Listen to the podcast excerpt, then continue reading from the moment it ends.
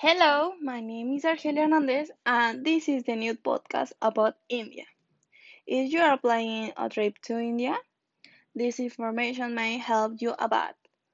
First, India is a country that is bold and cheeky beautiful in culture, but life in the India involves large gaps between rich and poor. It is also the second most populous nation in the, in the world. But that's also what it is culturally rich, far surpassing American own designation.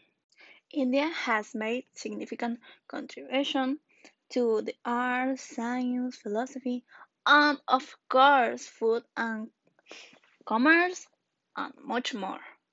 Lastly, India is a world unto itself with hundreds of cultures, provinces, languages, beliefs, and more. It is simply impossible to summarize such a vast and culture-rich country.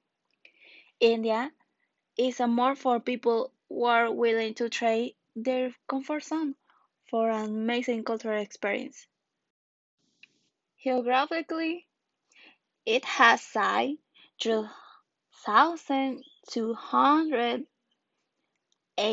3,287 million kilometers.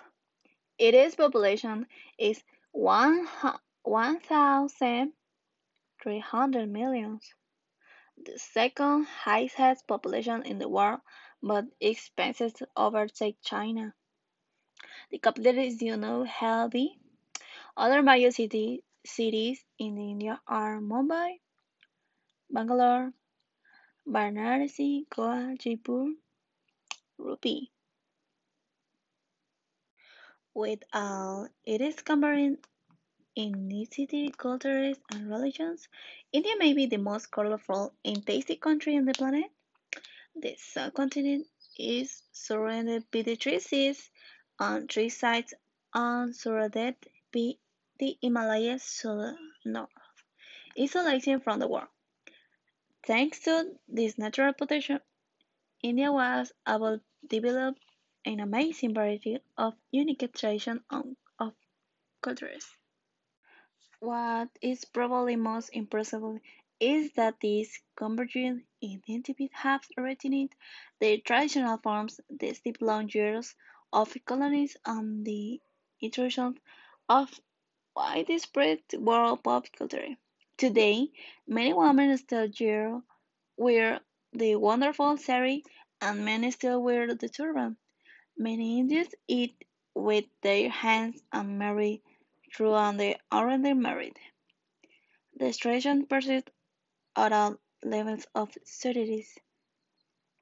Another issue there are many blogs that complain that India is dirty. Yes, the problem of garbage and waste disposal is disputedly one of the major Indian cities. It is also true that many streets are flooded with debris and um, candy stick, but this is not the case everywhere.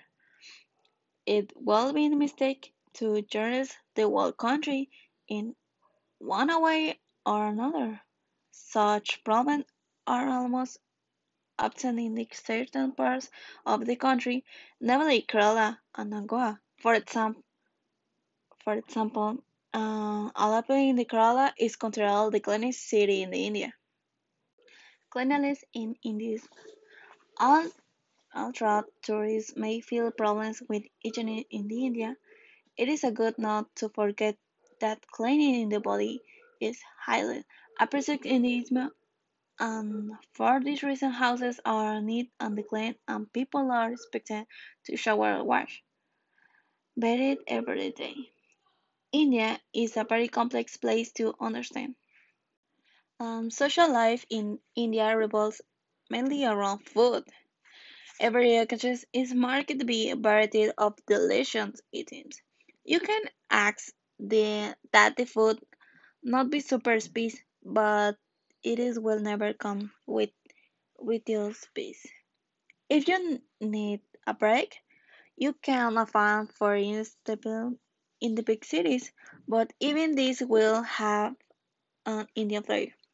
In the large hotels, you may have a choice of pancakes and eggs, but in the smaller cities, this will not be an um, option. We still can understand various things from in the example. The Ganges is sacred river. Many believe that water has cleansing properties for the soul. That doesn't mean it doesn't also serve in a wonderful place for to the end.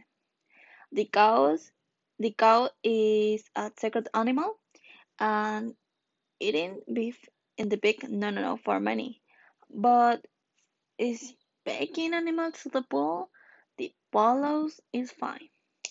Another important point Mahatma Gandhi is arguably the most famous personality to emerge from the Indian subcontinent, and it is an icon of social justice in his own right.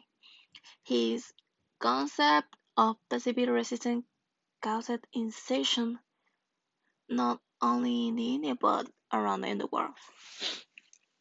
Proselyters are far away as Martin Luther King in the USA civil rights movement to Nelson Mandela in South Africa fight to the end resist while highly praised Gandhi's ideas and action. India is home to over 1,600 different languages. 22 of these languages are recognized as official: Assamese, Bengali, Urdu, Dogri, Deogari, Kannada, Kash Kashmiri, Konkani, Maithili, Malayalam, Meitei, Marathi, Nepali, Oriya, Punjabi, Sanskrit, Santhali, Sindhi, Tamil, Telugu, Urdu, Dravi. The most widely spoken languages are Hindi and English. English emerges as the lingua franca for the Indian life, which is a, why many television programs and newspapers are in English. Most Indians are educated in their local language during elementary school and are taught in English from fifth grade onwards.